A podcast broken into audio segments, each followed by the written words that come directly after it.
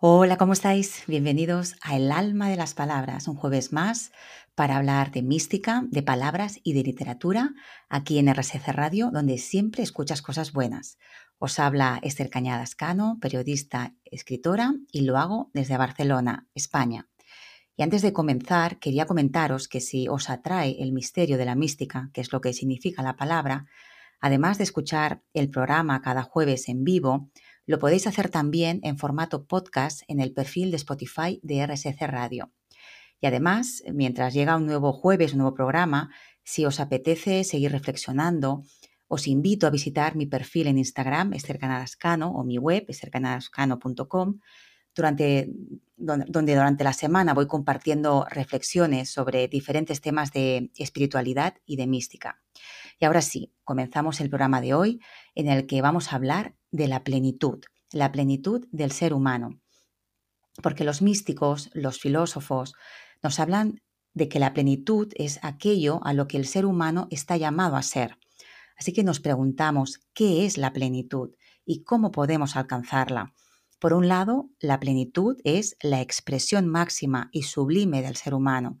El ser humano pleno es aquel que se ha desplegado en todo su potencial gracias a explorarse íntimamente mediante el camino espiritual. Es aquel que alcanza las cumbres más altas del ser, en mayúsculas, después de haber ahondado en las cavernas y en las grutas de, de su propia profundidad.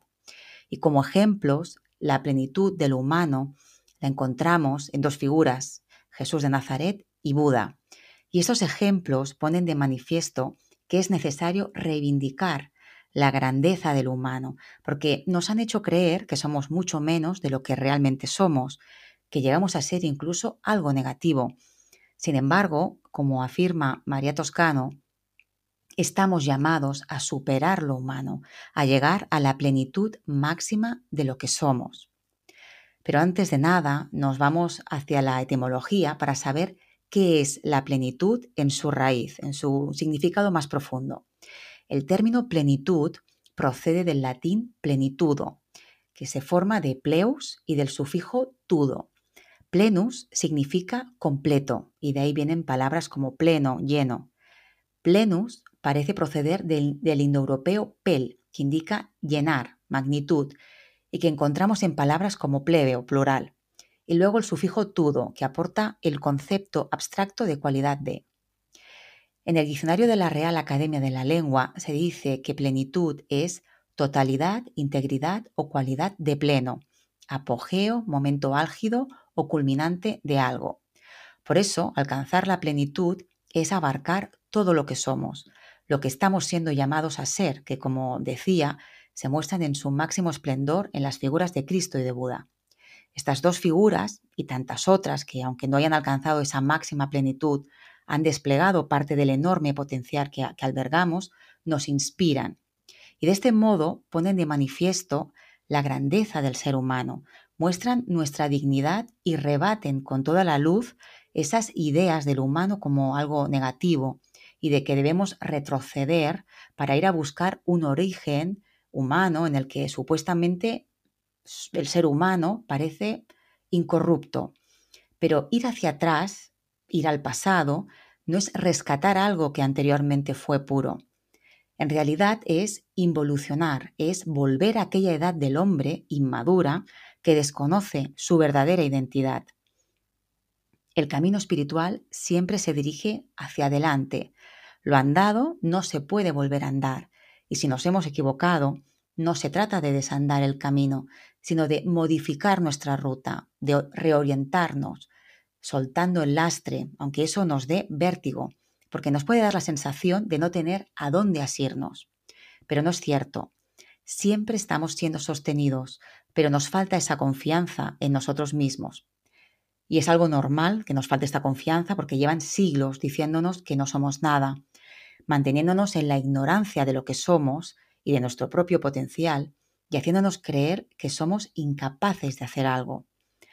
La historia de la mujer de Lot, que aparece en el Antiguo Testamento, simboliza la importancia de no mirar hacia atrás en el camino espiritual. La mujer de Lot se convierte en estatua de sal al mirar hacia atrás durante la huida del reino de Sodoma con su familia. Y ese retroceder simbólico, el echar la vista atrás con cierta nostalgia por lo que ahí dejamos, es lo que nos impide reorientarnos, avanzar y renacer. Así que se trata de volver a nacer. La plenitud a la que estamos llamados es vivir de acuerdo al ser sagrado que somos. De ahí que Atanasio, obispo de Alejandría, dijese en el siglo IV, Cristo se ha hecho hombre para que el hombre se haga Dios.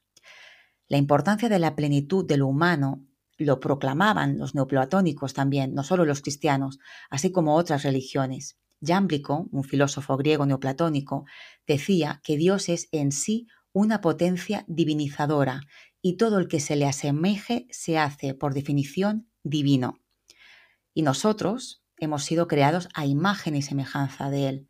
Despertar y hacer germinar esa semilla divina latente en nosotros es lo que nos llevará a la plenitud. Esa completud se inicia, porque es un largo camino, pero se da inicio con la apertura, siendo seres abiertos, receptivos y acogedores de nuestra realidad. Una realidad que es en sí misma completa y entera, sin particiones, sin divisiones ni categorías que tanto nos gustan porque nos han acostumbrado a ellas. Intentamos comprender la realidad desde diferentes puntos de vista, no como algo que dentro de su complejidad interacciona constantemente dentro de sus capas o facetas.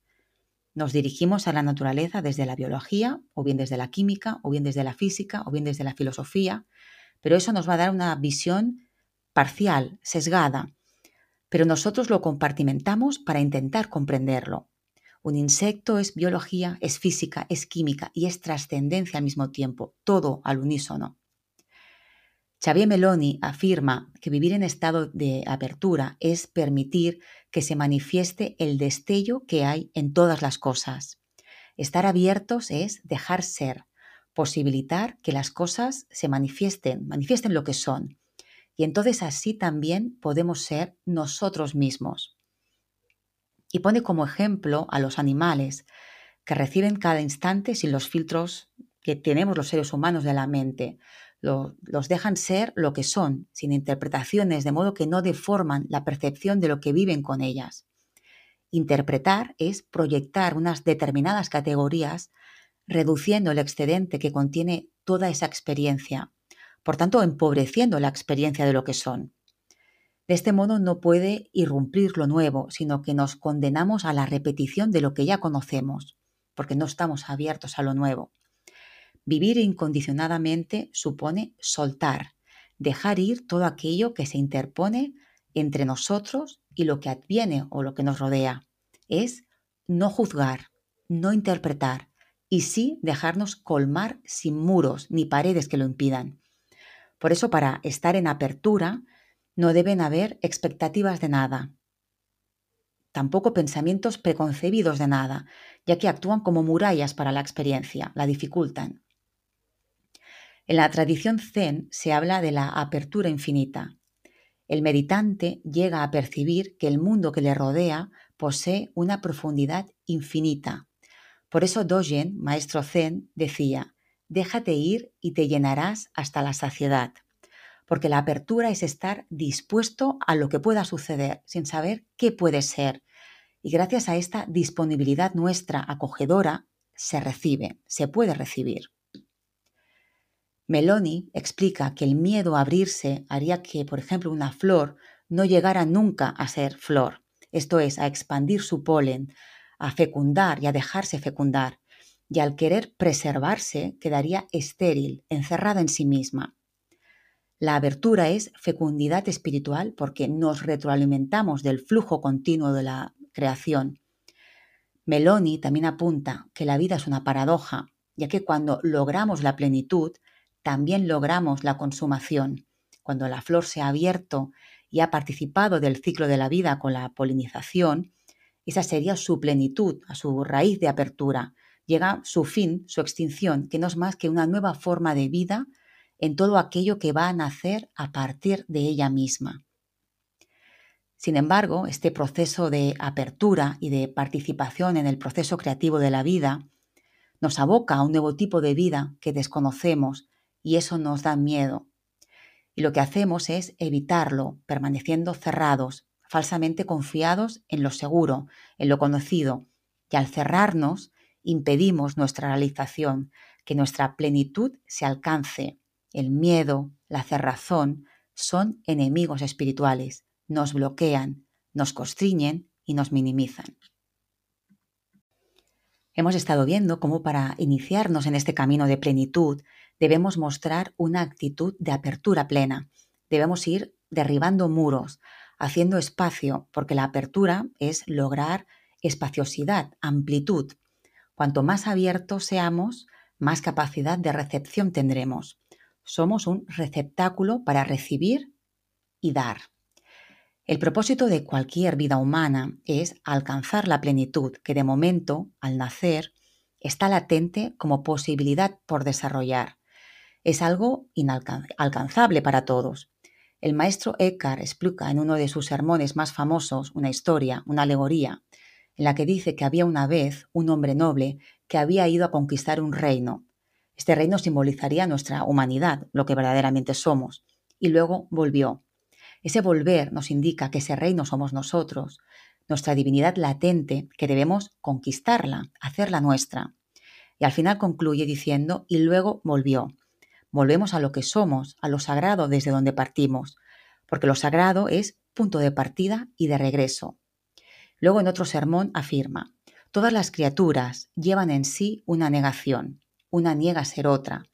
En Dios, empero, hay una negación de la negación es uno solo y niega todo lo demás, porque no hay nada fuera de Dios.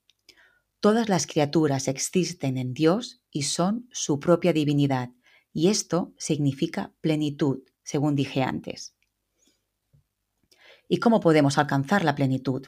María Toscano señala que a través de la compasión, la misericordia, la gratitud, la libertad y el perdón, porque son la esencia de lo que somos, lo que nos permite avanzar en este camino para alcanzar lo humano.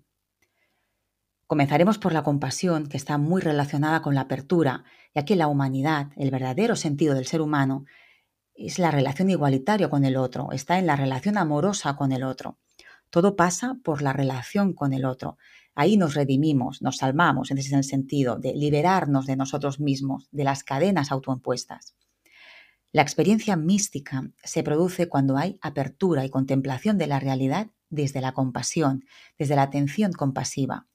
Y eso incluye todo porque ese todo forma parte del todo en mayúsculas. Buda se dio cuenta de que todos formamos parte de una unidad que integra una misma realidad. Por eso debemos sentir compasión por todo ser, porque forma parte de esa realidad como nosotros desde la hierba que pisamos, la flor que cortamos, el insecto, lo que comemos, el agua que bebemos, etc. Deberíamos mostrar una compasión ante todo porque es lo que nos hace reconocer la dignidad de ese todo que nos rodea y que lo hace para darnos, para sostenernos muchas veces, perdiendo la propia vida. Y eso ya se relaciona con la gratitud, con el estar agradecido por todo lo que recibimos gratuitamente. Para que haya compasión no debe haber juicio. El que se compadece es aquel que asume como propio el dolor del otro, no solo para hacerlo llevadero, sino en la medida de lo posible para intentar aliviarlo. La compasión es acoger al otro, estar abierto al otro tal y como es en su realidad. Y esta visión lleva implícita el reconocer al otro en su dignidad, que es la misma que la mía, considerándonos iguales, hermanos. La mirada compasiva de Jesús radica en su enorme apertura hacia el otro y hacia lo otro que no juzga. El juicio siempre nos distancia del otro porque al juzgar nos situamos en una posición de falsa superioridad, desde donde determinamos qué está bien o qué está mal, rompemos la igualdad.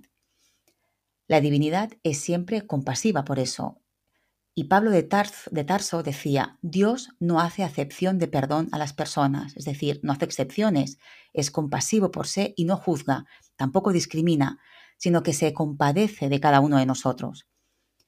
La compasión redime al que la siente y al que la padece, al que la sufre y al que la tiene. es sufrir por el sufrimiento del otro y redimirlo, liberarlo por el sufrimiento del otro. Me permite estar en el otro y la mirada hace que yo pueda comprender al otro en su dignidad y dignificar así su sufrimiento. La compasión nace del alma, de la plenitud humana. El yo es compasivo, se encuentra en el lugar desde el que amamos y perdonamos, porque somos hechos en el amor, por el amor y hacia el amor.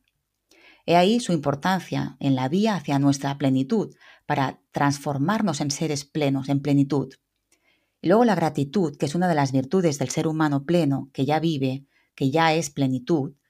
Por eso Román Yuridi, teólogo y profesor, afirma, el agradecimiento es la puerta de entrada a la profundidad espiritual y al reconocimiento profundo de los demás. Vivir en un estado de gratitud es lo que hacen, por ejemplo, los artistas, que al contemplar la naturaleza se conmueven por su belleza, se maravillan y experimentan ese grado de gratitud y de asombro ante cualquier expresión de la vida, por diminuta que sea. El agradecido es el que no tiene nada porque no hay nada que poseer, el que sabe que la vida no, sabe no va de poseer, sino que la vida se ofrece a cada instante. Si pensamos en poseer es porque, como dice Meloni, somos seres escasos y por eso nos aferramos a las cosas. Si sabemos que somos colmados siempre, constantemente, nuestras manos seguirán abiertas, no las cerraremos pretendiendo apresar algo que nunca ha tenido dueño.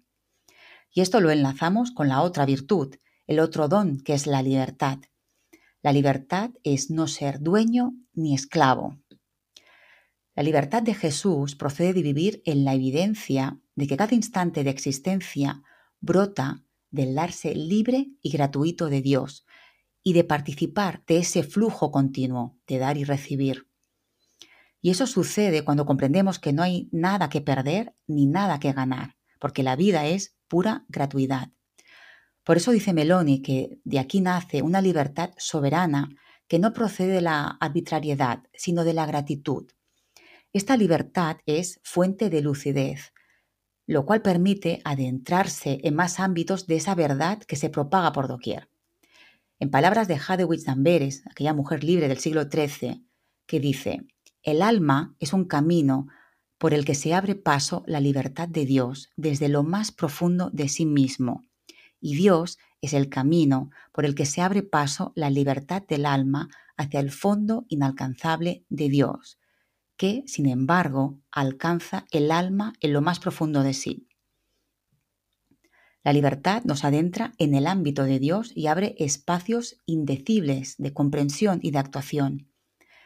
La libertad que vivía Jesús le permitió ir más allá de los convencionalismos sociales y religiosos de su tiempo, porque él bebía directamente de la fuente. Sus contemporáneos no pudieron tolerar la interpelación a vivir a la intemperie, con esa libertad desnuda que a ellos les resultaba impúdica, molesta e irreverente. Al ser libre, nada le ata, no teme a nada, y no es que sea revolucionario, es que es la revolución en sí misma. Y eso nos aterra. La libertad es estar al descubierto. Sobre la libertad, dice María Toscano, queremos libertad de acción, hacer lo que queramos, pero eso no es libertad. La libertad es hacer aquello que uno ha decidido hacer que quiere. Es decidir hacer lo que yo quiero, que es bueno para mí y para los demás, el bien. La libertad a veces conlleva grandes sacrificios y grandes compromisos. Por eso el ser humano es tan contradictorio. La libertad no es un capricho ni una arbitrariedad, sino compromiso y conciencia. Para ser libre uno ha de tener coraje, sí, pero sobre todo sentido, saber por qué lo hace, qué fin persigue, que no es más que revelarse a sí mismo para expandirse, para ir más allá de sí. Hablábamos de la libertad como aspecto fundamental para vivir en plenitud. Para alcanzarla debemos liberarnos y uno de los lastres que más nos encadenan son los remordimientos y el rencor. De ahí que el perdón sea una liberación, independientemente de si nos perdonamos a nosotros mismos o a los otros. Perdonar evita que nos quedemos aprisionados en nosotros, dentro de un bloqueo, e enfadados incluso. Y en ninguna prisión se vive en libertad, por eso debemos perdonar y perdonarnos. En hebreo, perdonar significa verter, rociar, y nuestro perdonar del castellano deriva del latín perdonare. Se forma del prefijo per, que indica una acción completa y total. Es un prefijo que porta el concepto de sobreabundancia. Y donare, donar, significa regalar, donar. Y juntos, el sentido de donar se redimensiona para pasar a significar dar sin medidas, sin límites. Por tanto, perdonar es una dádiva, un regalo, un acto de generosidad por parte del que perdona. Originalmente, perdonar significaba regalar definitivamente un acreedor al deudor aquello que debía. Solo en Dios es posible esta generosidad inagotable de dar y dar, y por ello en el Antiguo Testamento se nos dice que únicamente Él tiene la capacidad de perdonar. No porque Dios detente un poder que no quiera compartir, porque perdonar podemos todos, sino porque es la fuente del ser capaz de recrear, de emanar incondicionalmente una y otra vez sin agotarse a sí mismo. Perdonar es seguir dando y la donación por excelencia de Dios es darse a sí mismo, encarnándose en la figura de Jesús. Por eso dice Meloni que allí donde nosotros matamos, Él responde dándose todavía más. Cuanto mayor es nuestra capacidad de destrucción, mayor es su donación. No hay venganza ni juicio por parte de Dios, solo su perdón, es decir, un don mayor. El perdón no disimula el mal, sino que comporta su más radical superación. El mal, en cualquiera de sus formas, es la destrucción de la vida, provocada por la absolutización del yo, que lleva a devorar todo lo que se opone a ese autocentramiento, a poner nuestro yo en el centro. Perdonar es un don. La palabra donare, que forma perdonar, procede de don, y un don es un regalo, una ofrenda, es un acto de dadivosidad, de desprendimiento, de gratuidad. Como decíamos, el acto de generosidad más importante de la divinidad se materializa con la llegada de Cristo, que es el mismo Dios hecho hombre, que viene a mostrarnos el camino para alcanzar nuestra plenitud. Nos muestra los pasos a seguir, da ejemplo y nos dice que nosotros también podemos ser la plenitud misma. Lo hace convirtiéndose en una verdadera abertura, abertura hacia sí mismo como Dios, que le permite nutrirse, beber de sí mismo para ser apertura con los otros, con nosotros, como lugar de acogida, de consuelo. Cristo se abre completamente para recibir y para dar. Jesús de Nazaret vivió abierto al otro de sí, descubriendo que esta alteridad le constituía como su más profunda e íntima mismidad. A través de él accedemos a la revelación de lo que somos. Por eso decimos que Él es el camino. Jesús se caracterizó por ser una persona totalmente libre, no estaba sujeto a nada, porque entendía que la vida es un don gratuito. No podemos poseer algo que no es nuestro, sino que se nos da.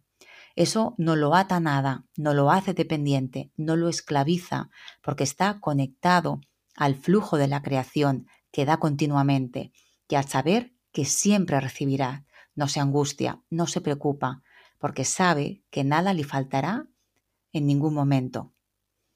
Era además misericordioso, incluso en el peor de sus momentos en el Calvario, cuando se compadece de otros que para él sufrían y estaban mucho peor que él. La misericordia es compasión, es compadecernos, compartir la pasión, el sufrimiento para aliviarlo. La compasión es la que nos hace humanos e iguales, porque veo en el otro un hermano, un igual, y acudo a ayudarle. Por tanto, para ser misericordiosos no debemos tener miedo al sufrimiento, a nuestro propio dolor. Meloni dice que el principio de misericordia de Jesús es lo opuesto al escándalo. Jesús no juzga, no hace distinciones de ningún tipo. El escándalo, escandalizarnos de algo, nos aparta porque el juicio o el rechazo no lo soportamos. La misericordia hace que no nos escandalicemos por el dolor del otro, incluso cuando pueda haber una estigmatización.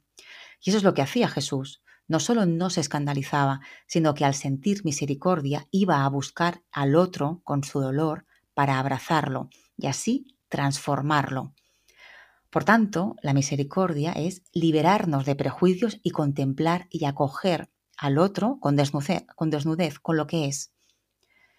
Afirma Francisco Javier Sancho que no podemos determinar la verdad, crearla, sino abrirnos para descubrirla. Y desde ahí cambiará mi visión, mi mirada, que ya no será la de un enjuiciador, sino la de un observador contemplativo. Es aprender a liberarnos del juicio para que la realidad se me manifieste y no me deje condicionar por mí mismo o por los otros. Solo somos capaces de amar así, de dar un beso en la boca a un leproso, al enfermo que sufre el rechazo social más acusado, como hizo San Francisco de Asís, cuando estamos conectados a la fuente de la que emana todo. Jesús no viene a despojarnos de nuestra condición humana, sino a llenarla de valor y de sentido, porque lo humano es lo que nos hace divinos. Con su llegada, con su encarnación, haciéndose hombre como nosotros, asume nuestra condición, hace nuestros caminos, porque ha caminado por ellos y se ha metido de lleno en la realidad del ser humano para darle valor y sentido. Es Dios que ha hecho de lo humano su casa. Por tanto, es un primer requisito en el camino espiritual el estar abierto, que no es más que estar disponible, estar receptivo y ser acogedor. Estar disponible en el aquí y el ahora, en cada momento. La apertura nos permite ser seres sensibles, mostrar una sensibilidad hacia eso otro que no está aquí, pero que sí que está aquí. Lo que sucede es que no lo vemos. La trascendencia, el ser, está en nuestro interior. Por eso el más allá es en verdad un más acá. La figura de Buda es otra muestra distinta de nuestra plenitud. A diferencia de la figura de Jesús, no es una deidad, no es un profeta, ni un mediador, ni tampoco su conocimiento lo adquiere por revelación. Buda no enseña en qué consiste la esencia, la naturaleza o el carácter trascendente del nirvana, sino de qué manera se lleva a cabo. Él pone el foco en la experiencia. El Buda invita a sus seguidores a comprobar por ellos mismos lo que él dice mediante la observación atenta y reflexiva de la realidad. Les dice, ven a ver, con lo que les invita a verificar su valía constantemente. Para él, la verdad absoluta es inefable, por eso se debe experimentar a cada momento. La experiencia es sabiduría. Les viene a decir, juzga por ti mismo, y si te parece adecuado, esfuérzate para aplicarlo en tu vida. Buda se opone a la fe irracional y a la propensión a buscar fuera de nosotros lo que solo podemos vislumbrar a través de una profunda introspección. Es decir, buscamos fuera lo que está dentro de nosotros y que se resume muy bien en esta afirmación, uno mismo es su propio pilar. Experimentar esa realidad y observarla y comprenderla tal y como es supone una receptividad absoluta, crear un enorme vacío interior para que nada se interponga entre nosotros y la realidad y la divinidad, para poder aprenderla sin filtros, sin adulteraciones, Solo desde esa observación contemplativa totalmente abierta se puede trascender, auparnos en nuestra posibilidad de ser para dirigirnos hacia nuestra plenitud. Nuestro camino hacia la plenitud pasa por desprendernos de aquello que nos difumina, que nos desdibuja, que nos lastra y que incluso nos entorpece nuestra evolución. Y para ello debemos valernos, como hemos visto, de virtudes que nos engrandecen porque emanan de la energía divina, como son la compasión, la gratitud y la libertad. Vivir, experimentar la compasión, la gratitud y la libertad constantemente es a lo que estamos llamados si deseamos acercarnos siquiera un poco a nuestra plenitud. Pero esto que es tan fácil de decir, incluso de comprender, no lo es tanto de poner en práctica, porque supone eliminar muchas barreras, la mayoría de las veces propias, fruto de ideas que hemos ido incorporando, aprendiendo. Es una transformación radical, que es lo que experimentaron Jesús y Buda, y como tal es un proceso duro, difícil, a ratos doloroso, que precisa de nosotros con mucha determinación y compromiso. Un compromiso que se adquiere si sabemos por qué lo hacemos y hacia dónde nos dirigimos, cuál es el fin último al que vamos, y eso es lo que nos funciona como una brújula, como una estrella en mitad de nuestra noche. De ahí mana nuestra confianza y siempre la experiencia nos hace confiar. Experiencia procede del latín experientia, que significa probar, ensayar. El prefijo ex nos marca una, una separación del exterior. La raíz peri, que procede del indoeuropeo, significa intentar, arriesgar. Experimentar es probar, arriesgar, encarnar, vivir. De nuestra experiencia extraeremos nuestra sabiduría, gracias a poder saborear la vida, y ahí seremos sabios, y ya en sí la sabiduría es plenitud. Decía Panícar que el verdadero sabio es el místico, es decir, el que experimenta, el que se relaciona con, consigo mismo y con todo, porque es en sí mismo el hombre completo, el que ha alcanzado la plenitud. Para él, el verdadero modelo de ser humano que va a venir es el de los prudentes, el de los misericordiosos y los sabios, los capaces de resistir la tentación del poder porque aman y de poder superar la limitación del egoísmo porque conocen. Xavier Meloni explica muy bien qué es la plenitud o qué es alcanzarla. Él dice, venimos a la vida para coger el darse de Dios y para convertirnos en matrices de su desplegarse en el mundo. Cuando nos abrimos, cuando acogemos, quedamos embarazados de divinidad y damos a luz a Dios en el mundo. La plenitud es alcanzada por la protagonista de mi novela, Mi cuerpo es el desierto, quien se convierte en una apertura que le permite vaciarse para coger y colmarse. Leo un fragmento y lo comento. Deseo verte plena, que acojas, abraces y potencies tu divinidad. Por ese motivo te entrego todo mi amor y mi consentimiento para que seas totalmente libre. Ya sabes que la libertad es escogida y no es amplia, sino que ocupa un pequeño espacio, una pequeña grieta que debes reconocer mientras palpas el muro al que te atan tus cadenas. Y es en esa pequeña apertura que se te ofrece todo, que se te proyecta hacia el todo, una vez huida de lo que te ataba, la atraviesas para tomar tu poder, tu plenitud. Pero la libertad no es una locura, sino un ejercicio consciente y amoroso de la vida. Y por eso, en este ahora perpetuo, mi amor es en ti un signo del mío. Yo soy el lugar en el que tú te acoges a ti misma, y por eso mis símbolos en ti toman la palabra. Tú has sido mi carne, el cuerpo de mi yo simbolizado, una libertad caminante que dejaba rastros de amor por un desierto en el que te has despojado de vanidades que no eran tuyas para poder abrazarte y así hacer posible que los dos nos fundiésemos en un beso tan divino como humano. La plenitud es acogida en el otro y al mismo tiempo ser acogida es encarnar lo que representa al otro, hacer mío lo que el otro simboliza. Y cuando se transforma todo lo que ya es, deja un rastro allá por donde se pasa, todo queda impregnado, porque estamos hechos de la misma esencia que el todo. Han desaparecido las distancias, nos hemos unido, nos hemos fusionado. Ya somos el uno, ya somos, eh, eh, todo está unido y ya hemos alcanzado la plenitud a través de, este, de esta unidad. Pablo Neruda muestra en este poema que voy a leer a continuación la forma de vivir en relación con todas las cosas. Y lo hace haciendo un elogio de las cosas más sencillas, que son al mismo tiempo una oportunidad cercana para experimentar lo extraordinario a cada instante. Este fragmento que voy a leer del poema Oda al limón dice, En el limón cortaron los cuchillos una pequeña catedral. El ábside escondido abrió a la luz los ácidos vitrales, y en gotas resbalaron los topacios, los altares, la fresca arquitectura. Así, cuando tu mano empuña el hemisferio del cortado limón sobre tu plato, un universo de oro derramaste, una copa amarilla con milagros, uno de los pezones olorosos del pecho de la tierra, el rayo de la luz que se hizo fruta, el fuego diminuto de un planeta.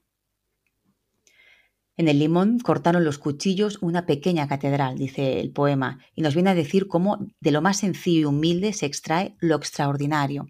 Y a partir de aquí va utilizando metáforas de la piel del limón que resplandece como si fuera la luz que penetra por los vitrales de la catedral. Dice, el ábside escondido abrió a la luz los ácidos vitrales y en gotas resbalaron los topacios.